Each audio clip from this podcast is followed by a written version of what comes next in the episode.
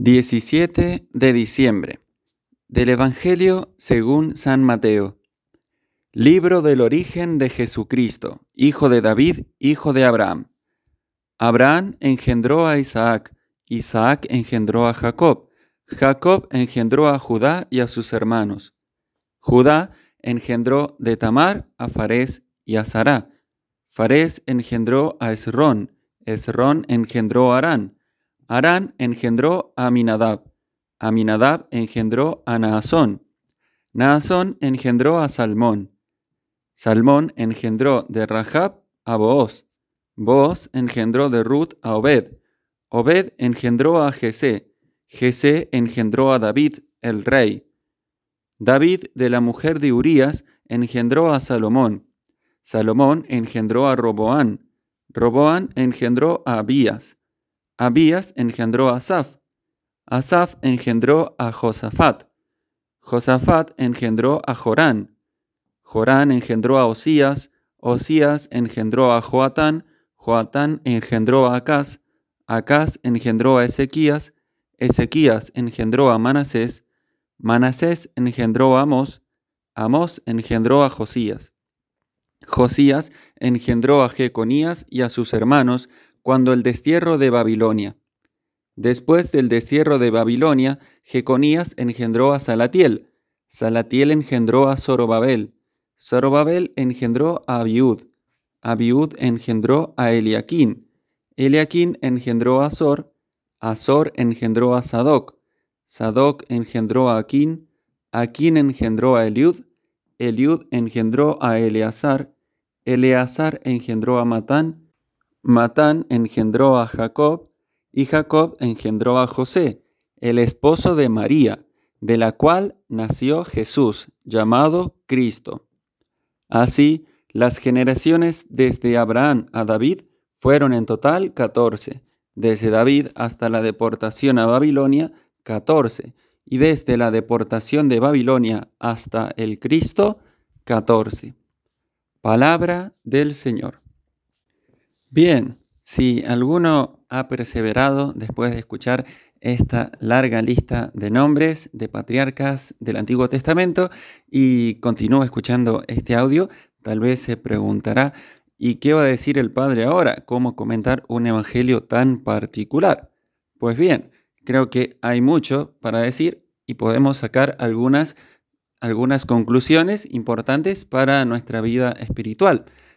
En primer lugar, hay que señalar que la iglesia nos hace leer este Evangelio hoy, 17 de diciembre, cuando comienza la etapa más intensa de preparación al nacimiento de Jesús. Son los días más hermosos en su liturgia y en las devociones que se nos proponen de todo el adviento, a partir de hoy, 17, hasta el 24. ¿Y por qué leemos este Evangelio hoy? Porque la iglesia nos está enseñando al hacernos leer la genealogía de Jesús según San Mateo, que el Señor no vino al mundo en una nave espacial o en un aerolito o no apareció de un modo espontáneo, sino que se inserta en una familia, en un pueblo, en una patria, en una historia concreta y real. Jesús quiso aparecer así, es decir, hacerse hombre en todo semejante a nosotros, excepto en el pecado, lo sabemos bien. Eso significa que Jesús quiso tener una familia, una historia, un pueblo, tradiciones, costumbres, una lengua, una nación a la que amó, una historia de la cual también quiso sentirse orgulloso y también asumir todo lo, lo malo que hubo en su pueblo. Por eso Jesús y bueno, y el evangelista San Mateo pone en esa genealogía hombres que han sido excepcionales, mujeres buenísimas, pero también algunos que dejaron mucho que desear o que fueron realmente malos o que no se portaron como era debido. Y Jesús quiso también asumir esa historia. Todo lo bueno lo asume y todo lo malo lo redime, lo sana. Además, esta genealogía es importante porque nos enseña una gran verdad, nos la recuerda, y es que Dios es fiel Dios cumple sus promesas. El Señor le había prometido a Abraham que de su descendencia por su descendencia serían bendecidas todas las naciones. Y esto se cumple hoy y es lo que registra esta genealogía, que de Abraham, después de muchísimo tiempo y después de muchísimas personas que pasaron, nació el redentor del universo, el redentor del mundo, por el cual iban a ser bendecidas todas las naciones.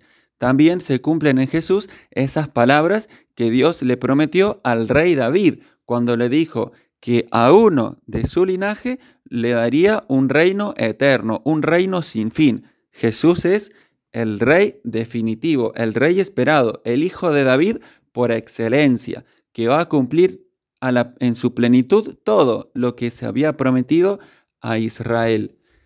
Y también este, este texto, esta genealogía, nos hace recordar a nosotros el valor de la vida humana, el valor de la familia, el valor de la historia, de la patria, de conocer nuestras raíces, nuestros orígenes. Porque Jesús quiso conocer y valorar los suyos.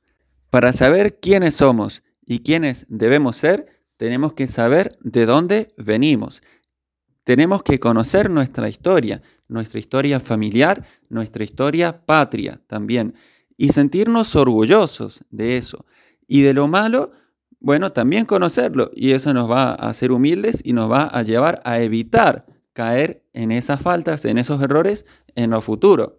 Se dice que el que conoce su pasado es capaz de construir su futuro. Y también, lamentablemente, es así. Muchas veces se trata de alterar el pasado, de adulterarlo, de engañarnos acerca de nuestros orígenes, justamente para controlar nuestro futuro también condicionar muchísimo nuestro presente. Entonces, en este día, a propósito de este Evangelio, valoremos todo lo que hemos recibido de nuestra tradición, de nuestra patria, de nuestra nación, de nuestros padres, de nuestra lengua y toda la cultura y sobre todo cómo en algún momento de la historia de nuestro país, de nuestra nación, se insertó el Evangelio y le dio vida a esa nación, una vida nueva, la vida la vida de la gracia, en definitiva, ¿no? que es el tesoro más valioso que hemos heredado de nuestros padres. Gloria al Padre, gloria al Hijo, gloria al Espíritu Santo, como era en el principio, ahora y siempre, por los siglos de los siglos. Amén.